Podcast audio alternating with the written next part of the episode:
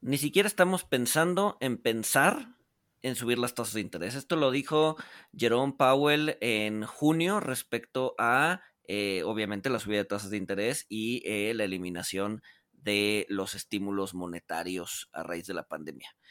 Eh, bienvenidos, esto es Monitox. Mi nombre es Luis González. Mi nombre es Walter Buchanan, CFA. Bienvenidos a este espacio en alianza con la CFA Society de México. Eh, una frase enredosa, parecida a la de anticiparse a las anticipaciones de los anticipadores. Comenzamos.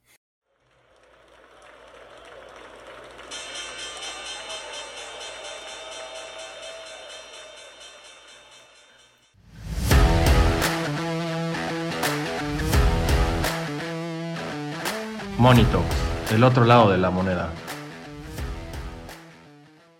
Pues bueno, Walter, hoy, eh, como medio lo adelantamos, vamos a hablar acerca del quantitative easing eh, y vamos a hablar también un poco del retiro de los estímulos y un poco contrastar lo que está pasando actualmente con lo que pasó allá en 2013 cuando eh, Bernanke salió a decir que iba a eliminar estímulos y cómo reaccionan los mercados. vamos a hablar de qué es, eh, vamos a hablar de cómo el QE muchas veces ayuda a inflar burbujas financieras. Eh, vamos a hablar un poco de lo que se conoce como helicopter money, eh, obviamente de tapering o del retiro de los estímulos. Y también nos gustaría hablar de, por qué el QE generalmente se hace en bonos y no tanto en acciones. Sí, creo, creo, que es una herramienta muy interesante y muy polémica, donde giran muchos mitos alrededor del quantitative easing, eh, como por ejemplo ya lo mencionaste, el, helicopter money, eh, que se está imprimiendo muchísimo dinero, esto crea temores inflacionarios, eh, crea, pues cambia mucho las, las expectativas del mercado y ahorita lo vamos a platicar porque el principal impacto del QE, creo yo, y, lo, lo, que he leído yo, pero igual y tú conoces más, Luis, pero el principal efecto es, es un efecto psicológico en los mercados. Exacto. Sí, de hecho, uno, una de las eh, mecanismos de acción del QE no solo es eh, comprar eh, bonos en el mercado en el mercado secundario sino también es justamente dar a entender cierta narrativa o cierto es, mensaje al mercado respecto a que pues la Fed o las autoridades monetarias están haciendo eh, whatever it takes, ¿no? De, regresando un poco a la frase de eh, Mario Draghi allá en, la, década pasada cuando, cuando el problema europeo, ¿no? Que, no necesariamente la, narrativa que quiere formar la Fed es la, es la narrativa sobreviviente, ¿no? O sea, hablando de, narrativas este, que, acabamos de, de hacer un episodio, a veces la narrativa que toma el mercado no es necesariamente la que quería transmitir la Fed y por eso se pueden causar ciertas distorsiones, ¿no? Sí, sí, exacto. Entonces tiene que ser como muy cuidadoso al momento de eh, decir o dar a entender qué es lo que, es lo que quiere hacer. Pero bueno, me gustaría empezar con una, con una definición, porque muchas veces escuchamos quantitative easing, sí, está comprando dinero, digo, está comprando bonos, está imprimiendo dinero, ¿no? O sea, y muchas veces todas estas concepciones son un poco equivocadas. Acuérdense cuando hablábamos en el episodio de política monetaria que generalmente la, digamos que la herramienta de política monetaria más importante o más usada en los bancos centrales es buscar que la tasa se mantenga eh, en un nivel, ¿no? Era, era eh, buscar target de tasa, ¿no? Lo que hace el quantitative easing es cambia un poco esa visión y en lugar de eh, buscar que la tasa se quede, o más bien en lugar de buscar un target de tasa, lo que buscas es un target, pero en el en la cantidad de exceso de reservas que hay en, el, en los bancos. Es decir, buscas que la masa monetaria o la cantidad de dinero que hay en el sistema financiero sea una cantidad específica. ¿no? Cosa que cuando estás buscando eh, mantener la tasa, o sea, sí es importante, pero no es tu target. Al final del día tu target es la tasa. O en un QE no, en un QE eh, el target es cuánta lana hay en el sistema financiero de tu país, ¿no? Entonces cambia la visión de la política monetaria de eh, intentar fijar la tasa a intentar fijar el exceso, el exceso de reservas. ¿Cómo se hace esto? Acuérdense que también en el episodio de política monetaria comentábamos que para fijar la tasa pues, es una chamba de todos los días, ¿no? Eh, ah, decíamos que Banjico tiene que eh, tener estas operaciones de mercado abierto para ah, meterle liquidez al sistema o para quitarle liquidez al sistema eh, según las necesidades diarias y eso, y bueno, y más bien, y con esas acciones poder mantener una tasa target, ¿no? En el caso de Banjico es 4%, 4.25%, en el caso de la Fed pues, es entre 0 y 0.25, 0.25. Entonces, lo que cambia aquí es bueno, a diferencia de tener un, target de tasa en donde eh, compras generalmente, compras o vendes generalmente instrumentos de deuda de muy corto plazo, justamente para estar inyectando esa liquidez de, este, de, de, muy cortito plazo. En el QE no, en el QE lo que haces es haces un target sobre toda la curva de deuda, es decir, no solamente eh, cosas de corto plazo, sino también de mediano y largo plazo, para que pues, el sistema financiero tenga la cantidad de dinero que tú como Banco Central quieres, quieres que tenga, ¿no?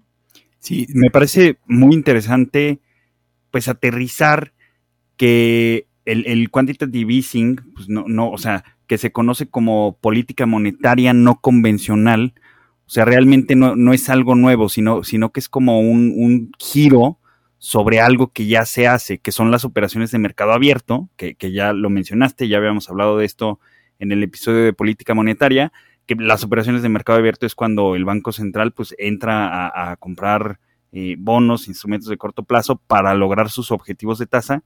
Eh, y aquí en, para el quantitative easing me gusta cómo lo describe Cullen Roche, que él dice que es un swap, o sea, es un intercambio. Lo que, lo que hace la, Fed no es imprimir dinero, sino que a través de estas operaciones de mercado abierto compra bonos, eh, digamos, compra bonos de, largo plazo, o sea, treasuries de, largo plazo. Eh, ¿Cómo paga eso? Pues paga eso con, con reservas. Entonces, o sea, sí crea las reservas, como quien dice, de la nada, pero, pero cambia esas, esas reservas que, son un pasivo, lo cambia por, por bonos de largo plazo, de mediano plazo, de su objetivo a través de la curva. Entonces, eh, aquí se, se, bueno, Cullen Rush rompe un poquito el mito de la impresión de dinero, porque aunque sí están creando reservas de la nada, las están intercambiando por un activo. Entonces, Cullen Ross dice que o sea, imprimen dinero, o sea, imprimen, crean las reservas, pero también es al, al, comprar un bono de mediano o largo plazo, es como si desimprimieran este bono. Entonces, este activo y este pasivo se, cancelan y lo que están haciendo es modificar la estructura de los activos financieros del sector privado, eh, refiriéndome con estructura pues al plazo y al tipo de papel que, tiene el sector privado, pero pues principalmente el target es cambiar el plazo, cambiar esa estructura.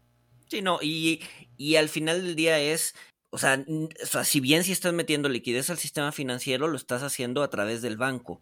Y al final del día, el banco va a ser el que decida, el banco comercial, eh, eh, específicamente en, Estados Unidos, un Bank of America, un eh, City, un lo que sea, eh, ese es, van a decidir si ese dinero permea en la economía a través de créditos y préstamos, ¿no? Es decir, la Fed no está dando el dinero directamente a las personas, sino que se lo está dando o está proveyendo liquidez al mercado financiero y el mercado financiero o los bancos decidirán si quieren prestar eh, ese dinero para que eventualmente se, se eh, convierta en eh, consumo, ¿no? Entonces, no es tan directo, o sea, una vez que la Fed hace sus operaciones y le mete al mercado, no sé, mensualmente 50 mil millones de dólares o lo que sea que esté haciendo de compras de QE, eh, no quiere decir que ese dinero va directamente al consumidor y por lo tanto hay muchísimo más dinero en la economía para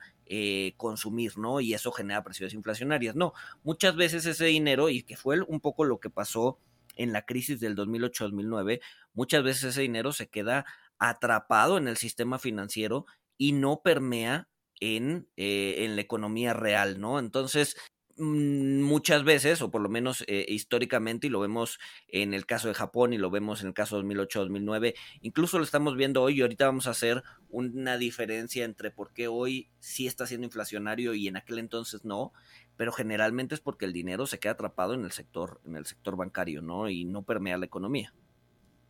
¿Qué, ¿Qué, es lo que le sucedió a Japón? Y por eso se dice que Japón cayó en una, en una trampa de liquidez, porque al ser una herramienta de política monetaria no convencional, se usa, o sea, se usa cuando pues ya, ya no puedes bajar mucho las tasas, ya no tienes mucho espacio, entonces pues acudes al, al quantitative easing, a cambiar esta, esta estructura de mercado, a inyectar liquidez al mercado, eh, pero pues bueno, ya lo vimos con Japón, el, el, que hubiera más reservas, pero o sea, se incrementaron de, de una forma eh, pues muy importante, no se tradujo en más crédito. De hecho, Luis estaba viendo en un paper de, de Cullen Rush que los préstamos al sector privado, o sea, conforme iba creciendo el, el, quantitative easing, se iba disminuyendo. O sea, bajaron, bajó el nivel de, de, créditos al sector privado, y pues esto lo explica Cullen Rush porque dice, es que eh, el que haya reservas, pues no significa que vas a tener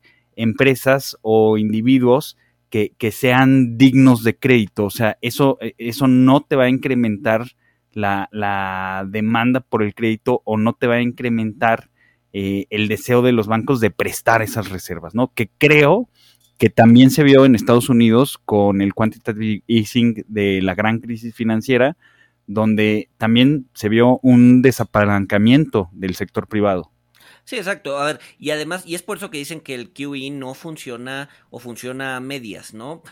¿Cuándo hacen un QE? Generalmente es cuando la economía tiene problemas o cuando los bancos necesitan apoyo. Generalmente este, tienes, eh, tienes problemas eh, sistémicos que necesitas resolver y por lo tanto los bancos se vuelven muchísimo más conservadores al momento de eh, prestar, ¿no? entonces, como dices, en la crisis del 2008-2009, pues generalmente muchas de las personas que estaban, eh, o muchos de los, este, de las, sí, de las personas que estaban en la economía, eh, pues perdieron su trabajo o digamos que su calidad crediticia disminuyó de manera importante y por lo tanto el banco no les iba a prestar, ¿no? Entonces el banco se siente en el dinero, se vuelve eh, un ente, eh, digamos que adverso al riesgo, y presta menos, incluso como, como lo comentabas ahorita, ¿no? Entonces, funciona, no funciona, pues probablemente en 2008, 2009, o sea, ayudó a soportar el sistema financiero inyectándole liquidez, evitando que cayeran problemas de impago, por ejemplo, o problemas eh, de, de, de, liquidez en el sistema financiero, pero eh, realmente no permeó o no tuvo sus últimas consecuencias, que fue eh, incentivar el consumo y la inversión. Contrario a lo que está pasando hoy, ¿no? O sea, como que los reguladores y el gobierno de Estados Unidos entendieron esa lección y eh, no solo hicieron QE, sino que además sí le dieron a las personas cheques eh, de estímulos, es decir, eh, a las personas sí le llegaron a su cuenta bancaria los mil dólares o los mil cuatrocientos dólares para que pudieran salir a gastar y reactivar la economía. Entonces, creo que el programa que vimos eh, en, esta, en esta crisis 2020-2021 fue un programa híbrido en donde sí hubo QE apoyando al sistema financiero, pero también hubo, eh, digamos que, transferencias directas a los ciudadanos para que parte de esos estímulos sí cayeran directamente al, a la población y la población invirtiera o este o consumiera y ayudara a apuntalar una recuperación económica, ¿no? Creo, que el, el, QE sí, cumple un objetivo importante que, quizá no, lo se menciona tan directo, pero es, eh, sí cumple con mantener las condiciones ordenadas del mercado, porque tú lo sabes, o sea, cuando, hay este tipo de crisis, sucedió en 2008 y también volvió a suceder en 2020, la, la liquidez en los mercados de deuda se seca. Eh, ¿qué, ¿Qué es lo que pasa? Para los que vieron la película Too Big to Fail, eh, hay una parte, hay una escena donde el, el, CEO de General Electric le habla, no recuerdo si a, si a Timothy Geithner o a Paulson, y, le dice, güey, ¿qué está pasando? O sea, soy GE, no tengo nada que ver con, con, el sector financiero que se está cayendo y no puedo salir a financiar mis operaciones. Entonces, creo que cuando, cuando entran eh, los QE inyectan liquidez y reservas, pues creo que esto también de, manera indirecta ordena un poquito los mercados. ¿Qué, qué, qué opinas de, de, esta parte donde, eh, según yo, sí funciona el, el QE?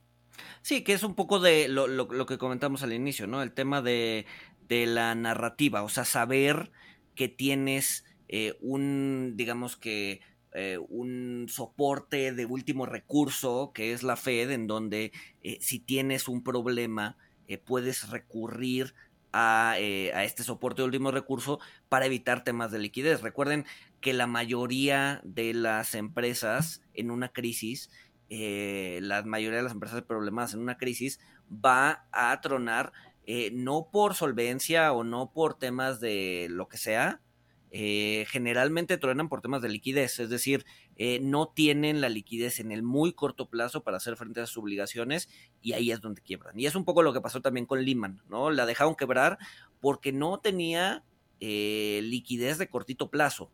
¿No? Entonces el, el, gobierno, intentando ser responsable, intentando, eh, pues, digamos que, dar una lección a las empresas, eh, decide no apoyar a Lehman, Lehman se va a quiebrar, resulta que ser un gran error, y pues eso se vuelve una, una, una, bola, una bola de nieve muchísimo más grande que, bueno, deriva en toda, en todo el tema de la crisis financiera, eh, o más bien el inicio de, de la crisis financiera, ¿no? Entonces, eh, sí, a ver, yo creo que parte del QE o parte del éxito del QE es justo la narrativa, el decir, soy la Fed, estoy aquí para apoyar, eh, si tienes problemas de liquidez, pues cuenta conmigo, eh, independientemente de si te los doy o no, ¿no? Es simplemente la narrativa de estoy aquí y te voy a apoyar, ¿no?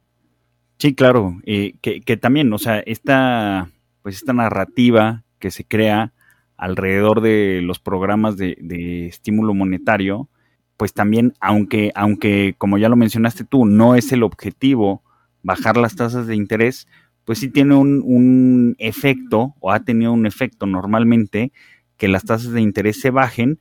¿Por qué? Pues porque eh, el, el, Banco Central está de cierta manera disminuyendo la, la oferta de bonos, la oferta de treasuries, eh, la demanda puede seguir igual o quizá pues, se pudiera incrementar un poco, pero vamos a pensar que se mantiene igual.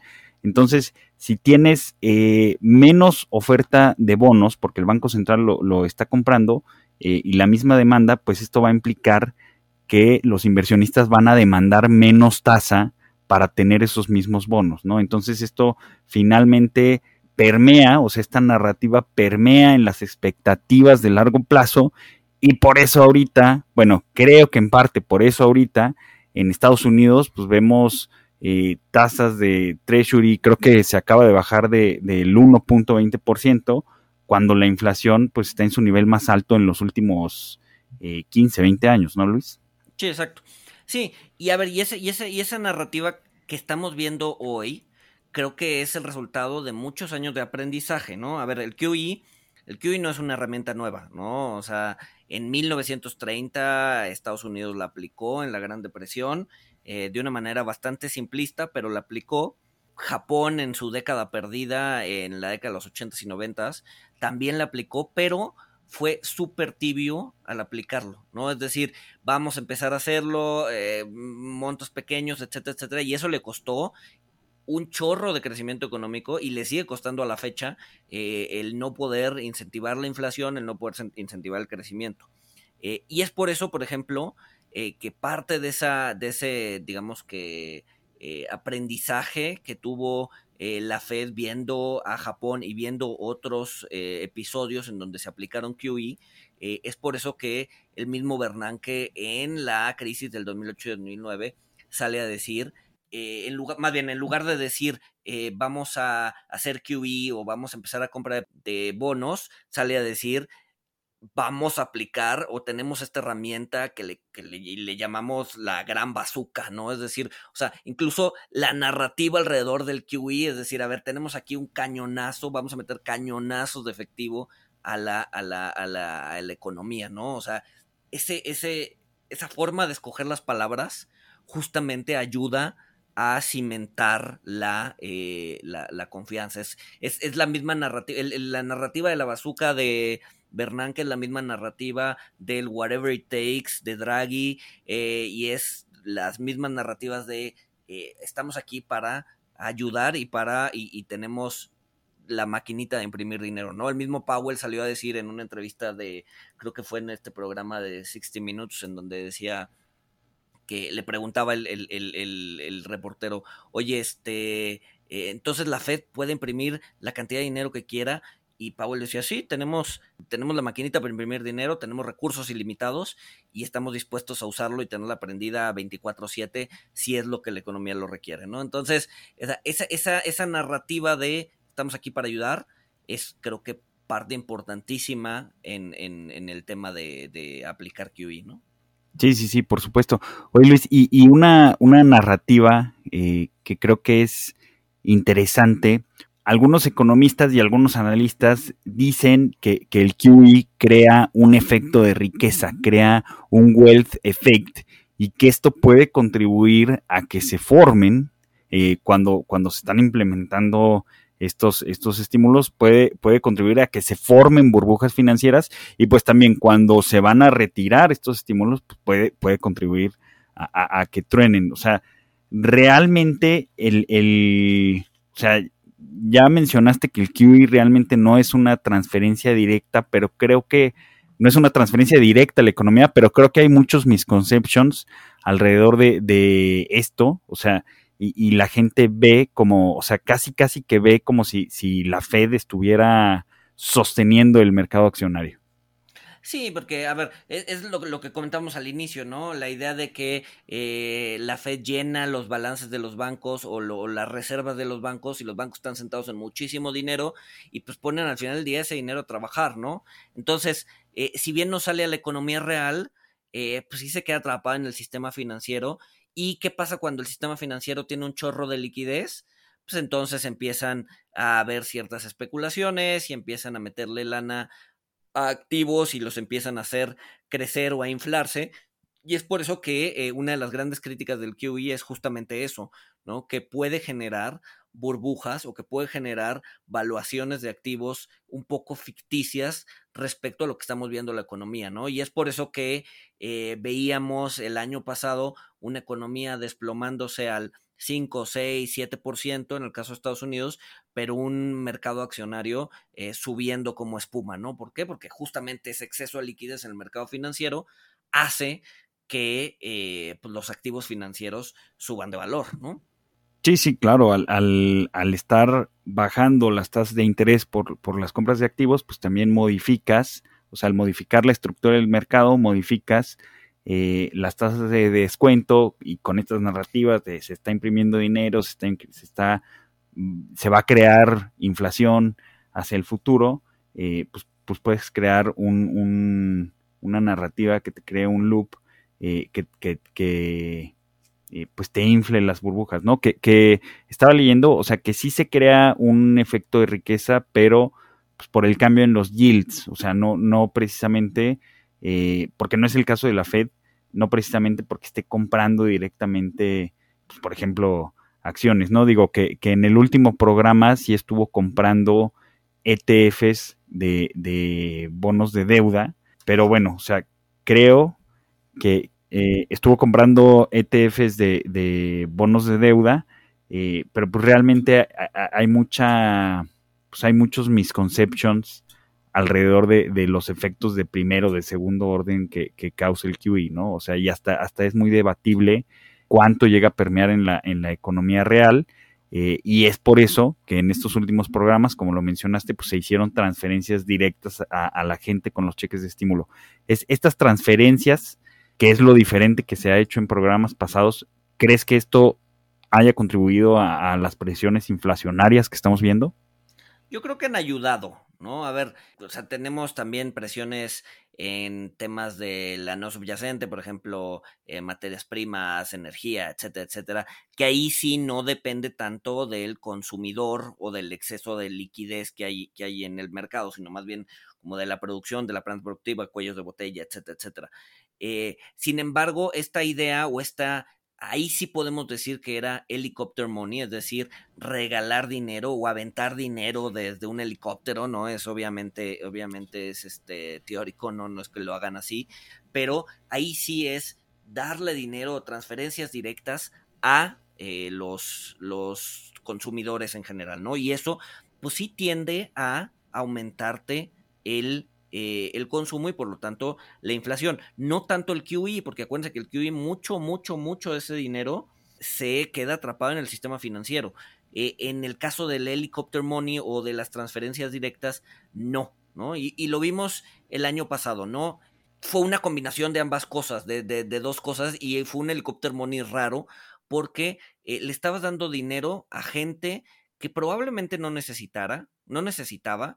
Entonces, si vemos eh, cómo, cómo se comportó el balance promedio del estadounidense eh, promedio el año pasado, vamos a ver que gastó menos y además recibió estímulos. Entonces, digamos que tenía un excedente de liquidez muy importante que además, como no podía salir a gastarlo, eh, porque estaba encerrado en su casa, a ver si de repente compraba cosas en línea, en Amazon, en lo que sea, este, pero aún así estaba sentado en un exceso de liquidez importante. Ese exceso de liquidez lo metió al sistema financiero y es por eso también que vimos eh, aumento de precios importantes, ¿no? Y es por eso que vimos un aumento desmedido en las cuentas de Robinhood o de otros este, brokers en línea eh, y por lo tanto, eh, pues eso ayudó también a apuntalar un poco la subida de precios que vimos en el mercado, en el mercado accionario. Pero eh, digamos que en un ambiente normal, en donde, el, donde no hay pandemia, en donde la gente puede salir de su casa a gastarse el dinero, helicopter money, es decir, transferencias directas, pues sí debería ser eh, inflacionario, ¿no? Sí, sí, que, en este caso, pues como, o sea, como caímos en medio de, de una recesión, mucha gente perdió su empleo, cayó el consumo de, de una manera drástica, el efecto inflacionario de, estas transferencias, de esta impresión de dinero, de, estos estímulos, de estos cheques, pues, se vio contrarrestado por, por el efecto de la, de la recesión, ¿no? Eh, que yo creo que es buen momento para meter el tema de el, tapering, o sea, el tapering es el anti-QE o es la forma en, en el que se retiran eh, pues los estímulos y, estas operaciones de, mercado abierto eh, que tienen como objetivo pues eh, inyectar liquidez al mercado. ahorita estamos, bueno, he estado leyendo mucho y he estado escuchando mucho que en, agosto se, se, va a dar una reunión de los banqueros centrales del mundo en Jackson Hole y pues algunos analistas esperan, como, como se ha hecho en, otros eventos anteriores de, Jackson Hole, algunos analistas esperan que la Fed empiece a dar pistas de cuándo va a empezar a retirar estos estímulos monetarios, eh, porque pues con, las campañas de vacunación eh, pues, se, ha disminuido, y lo podemos ver en países de primer mundo, pues se ha disminuido la, la ocupación hospitalaria, se han disminuido las muertes, o sea, podríamos decir que estamos saliendo de, la pandemia, el desempleo eh, se ha bajado. Digo, ahorita tenemos el tema de, la variante Delta, que pues no sabemos cómo, va a afectar, este, pero bueno, ya habían dicho la Fed que iba a subir las tasas o iba a empezar a subir las tasas hasta 2023,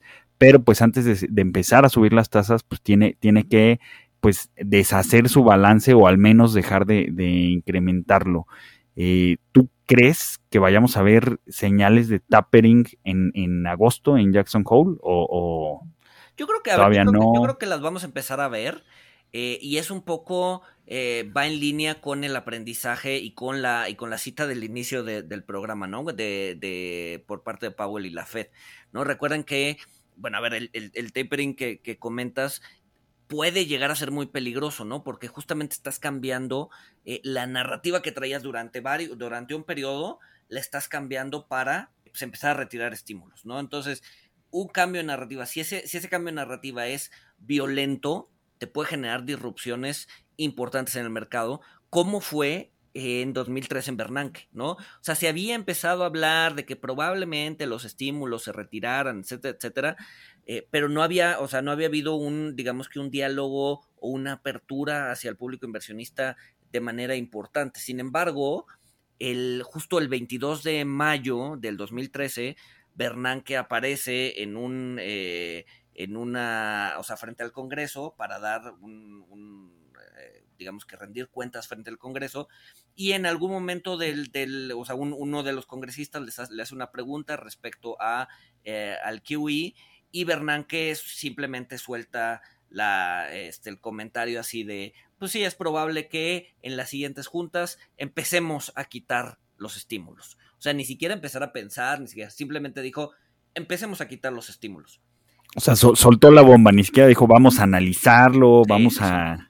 Sí, soltó, soltó la bomba y, el, y, ese, y ese día, el 22 de mayo y 23 de mayo, hubo un, una debacle en los mercados, tanto de renta fija como de renta variable, que duró varios meses. Es decir, es lo que se conoce como el taper tantrum o, el taper talk de Bernanke, en donde eh, por su falta de tacto al momento de decir, que probablemente vamos a empezar a quitar los estímulos, eh, hizo que el mercado eh, se destrozara, ¿no? Entonces, ese cambio de narrativa no puede ser violento, tiene que ser muy, muy sutil, y es lo que está viendo ahorita eh, Powell, ¿no? Es, es, esa idea de ni siquiera estamos empezando a pensar en empezar a pensar que podemos quitar estímulos, ¿no? Es decir, nos vamos a llevar muy, muy, muy, muy, muy leve, muy ligero, piano, pianito, para eh, empezar a quitar estímulos y no va a haber sorpresas y todo va a ser eh, muy, muy relajado y muy, muy tranquilo, ¿no? Entonces, esa narrativa en donde ahorita ya Bernanke, digo, ya Powell está empezando a poner sobre la mesa el posible retiro de estímulos ha hecho que los mercados pues estén bastante tranquilos, ¿no? La narrativa de hoy es mucho, muy, mucho más suave, mucho más tranquila que la narrativa del 2013 y eso pues, los mercados lo han agradecido y pues, no ha habido volatilidad gracias a este taper talk que está empezando la Fed hoy en día, ¿no? Sí, que, que la gente, o, bueno, he escuchado muchos traders y, participantes del mercado, o sea, que, que, justo como tienen, bueno, parece que sí tienen el objetivo de no generar volatilidad adicional y que todo sea bajo, bajo una transición suave, eh, pues mucha gente dice que, que, cuando los mercados empiezan a caer o empieza a haber volatilidad, eh, pues eh, dicen que va a salir Powell con, con declaraciones super dovish, ¿no? Para, para calmar todo y que todos estemos tranquilos pero pues finalmente sí, sí va a llegar o tiene que llegar un momento donde sí comuniquen este, este retiro de estímulos, ¿no? Pero, o sea, como dices, quizá lo va a hacer de, de forma muy gradual y va a empezar a decir, ah, pues bueno, en septiembre o en octubre vamos a empezar a analizar eh, si empezamos a pensar en retirar estímulos. Sí, sí, a ver, es, es, como, es como cuando le quieres dar una mala noticia a un niño, ¿no? Es decir, eh, lo tienen que vacunar contra el sarampión, ¿no? Entonces, o sea, no es lo mismo decirle, este, a ver, vamos por un helado y de repente llegas al, al, consultorio de la doctora ya con la, con la vacuna en el brazo y le dices, no, en serio, te van a vacunar. Obviamente va a ser un desastre, ¿no? Va a ser un desastre, va a haber llantos, va a haber pataleos, este, te va a odiar durante una semana, ¿no? Este, que irle vendiendo la idea, oye, dentro de dos o tres semanas te toca una inyección y le vas explicando de qué es importante, de que los anticuerpos, bla, bla, bla, bla, bla. Ya igual cuando llegue el día, pues sí va a ser un día pues, relativamente estresante, pero no va a haber tanto drama, ¿no? Lo mismo sucede con los mercados, ¿no? Los mercados son niños pequeños. Eh, y Powell pues, es, el, es el papá que te tiene que explicar por qué eh, es importante retirar los estímulos y eh, pues eventualmente irlos, irlos quitando, ¿no? Pero tiene que ser poquito a poquito, poquito a poquito, para que eh, la bestia llamada mercado no se espante y salga corriendo y se lleve entre las patas a todo el mundo, ¿no? Sí, sí, sí, claro. Oye, ¿y, tú, tú crees que con, con, estos estímulos y estos programas, o sea, donde la Fed incrementó su balance de 2 trillones de dólares a 8.8, 8.5 trillones de dólares, o sea, ¿crees que esto esté contribuyendo a la creación de una burbuja financiera o esto se va a moderar cuando Powell empiece a hablar del tapering, que quizá lo haga en, agosto próximo, no, no sabemos, me cuesta difícil pensar, o sea, con los treasuries al, al 1.13%, este, ¿qué, qué, qué, o sea, ves peligro en los, en, en los programas que se están implementando ahorita? A ver, yo creo que, yo creo que sí, sí van a terminar teniendo un impacto en el mercado, ¿no? Eh, recuerden también, o sea, el primer capítulo que tuvimos que hablaba de burbujas financieras, decíamos que un elemento que podría o que ayuda a tronar burbujas financieras o a, eh, digamos que reducir la evaluación de los activos que están eh, espumosos, por decirlo así, son políticas monetarias restrictivas, ¿no? Si bien eh, digamos que ya, ya que tienen la, tasa en cero, después empiezas el QE, o sea, te estás volviendo mucho más dovish, mucho más acomodaticio. O sea, el cambio de tendencia en empezar a quitar el QE para después eventualmente empezar a subir la tasa, pues es un cambio de tendencia hacia lo restrictivo, ¿no? Entonces, pues yo creo que sí, o sea, yo creo que sí podría tener cierta afectación en mercados el empezar a volverte ligeramente más restrictivo. Obviamente eh, no es lo mismo que hacerlo de golpe, ¿no? Es decir, si mañana sale la Fed y dice, ya no hay estímulos y además la tasa está en 3, este, pues obviamente si todo se te viene abajo, ¿no? Irlo haciendo gradualmente, pues los efectos van a estar muchísimo más, eh, digamos, dispersos a lo largo del tiempo, pero sí el hecho de estar quitando estímulos y el hecho de volverte o de la que la narrativa se vuelva eh, hacia, o sea, te vuelve una tendencia más restrictiva, eh, es decir, eliminar liquidez o ir eliminando liquidez y subir tasas, pues yo creo que eso eventualmente va a terminar pegándole al mercado. No necesariamente implica una corrección mañana de 10%, 15% y por lo tanto este, todos salgan del mercado. No, o sea, yo creo que va a ser paulatino y eventualmente eh, cuando la tasa, o sea, después de que quiten QE y cuando le empiece a subir la tasa, eh, pues el mercado en algún momento va a decir, ok, ahorita ya estamos en terrenos restrictivos, eh, probablemente eso sí le cueste al mercado accionario y veamos ya una, una corrección de pues, probablemente máximos históricos en, en algunos meses o años, ¿no? Que, el mercado, o sea, es, es muy, pues sí, es muy curioso y creo que pasa mucho eh, lo, lo, que decía Keynes de tienes que anticiparte a las anticipaciones de los otros. Eh, o sea, porque pasa algo muy curioso. O sea, la teoría nos dice que con política monetaria restrictiva, eh, pues bien, o sea, obviamente vienen tasas más altas eh, y pues esto debería de impactar las valuaciones de todas las empresas, value, growth, lo que sea. o sea, debería de, impactarlas en el sentido de bajarlas porque la tasa está subiendo. Pero luego pasa algo muy curioso con la narrativa del mercado porque empiezan a decir, no, es que la Fed está subiendo tasas, que, fue lo que pasó, este, pues creo que en, en 2015 o, de, o, bueno, quizá de 2015 a 2018, empiezan a decir, no, es que la Fed está subiendo tasas porque la economía está súper bien, o sea, no es, no es que esté eh, quitando el, el, bowl de ponche de la fiesta para que termine temprano, eh, ahí cambian la narrativa, ¿no? Y, y, se convierte en la narrativa de, es que le están quitando la medicina al enfermo porque ya no la necesita, ya se curó, entonces tampoco, tampoco es de sorprendernos que cuando la Fed empiece a, retirar estímulos o a subir tasa, pues sí, quizá de, de, primer impacto, dependiendo de la suavidad con la que lo comunique, pues podemos ver una, una corrección o ajustes en, en, el mercado, pero no es extraño ver que los mercados eh, suben o siguen teniendo rallies y haciendo máximos históricos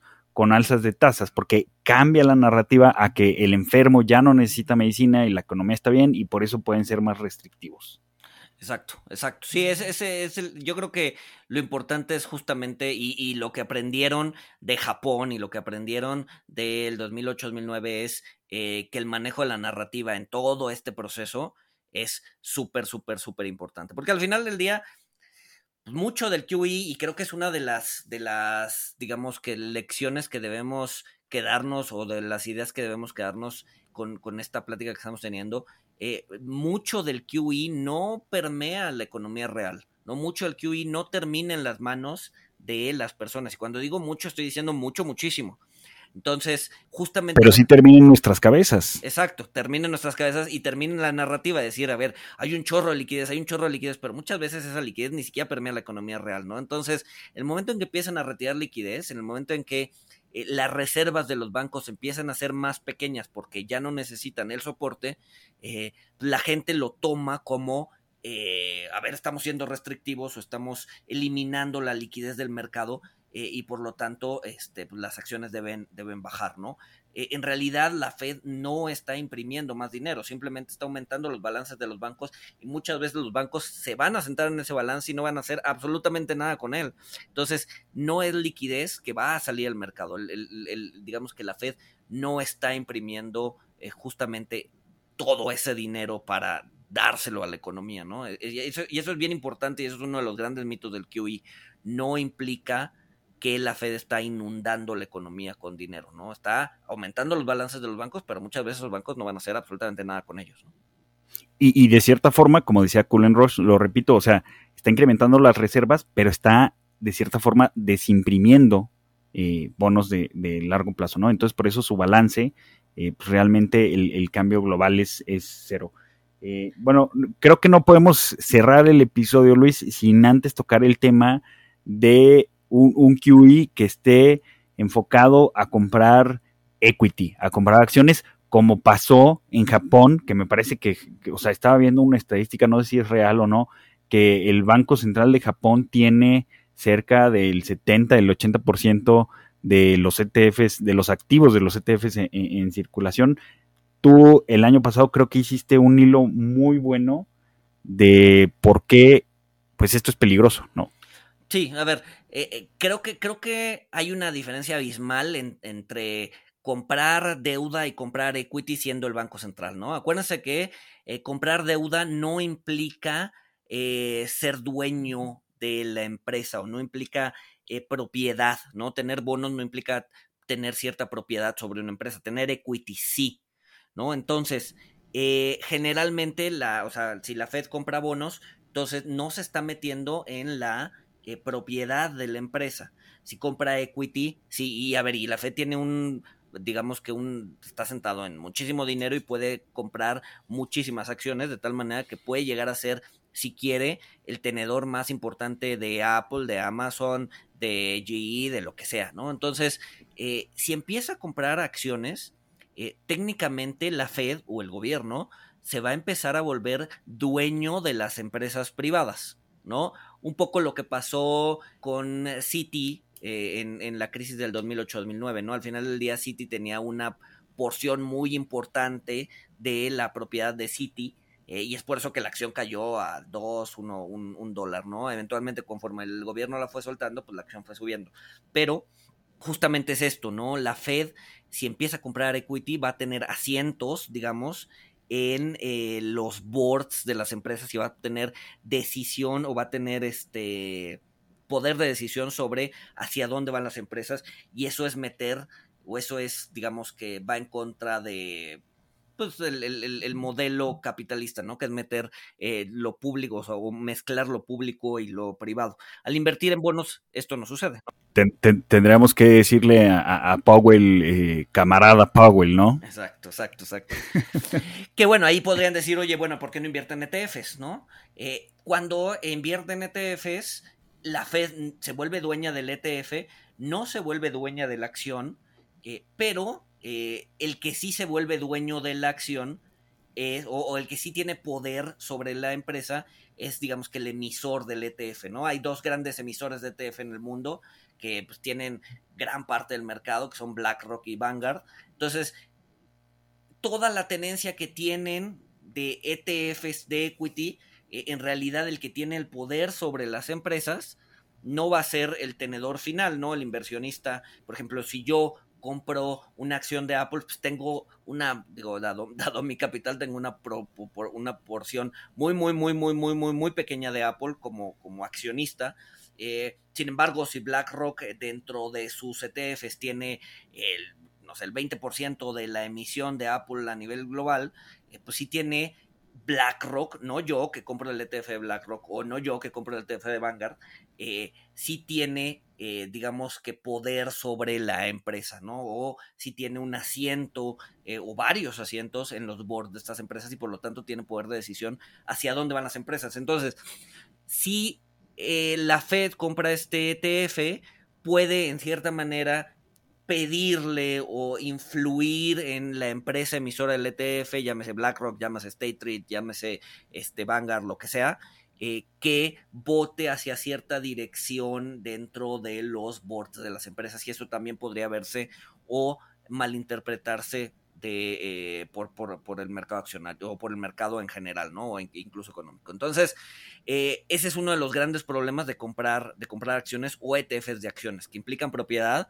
y ya sea de manera directa vía la Fed o de manera indirecta vía algún emisor de ETF, pues la Fed o el gobierno podría, podría digamos que, eh, influir en, pues, en las decisiones de la vida privada o de la, del, digamos que, de las empresas eh, hacia adelante, ¿no? Entonces, es uno de los grandes problemas de por qué la Fed no debería y no está comprando ni acciones en directo ni ETFs en directo, ni ETFs de equities, perdón. Sí, pues muy buena, muy buena explicación. Eh, chequen el hilo, está en, Twitter, le vamos a dar eh, retweet por ahí para que lo tengan más presente. Eh, pero bueno, básicamente es eso.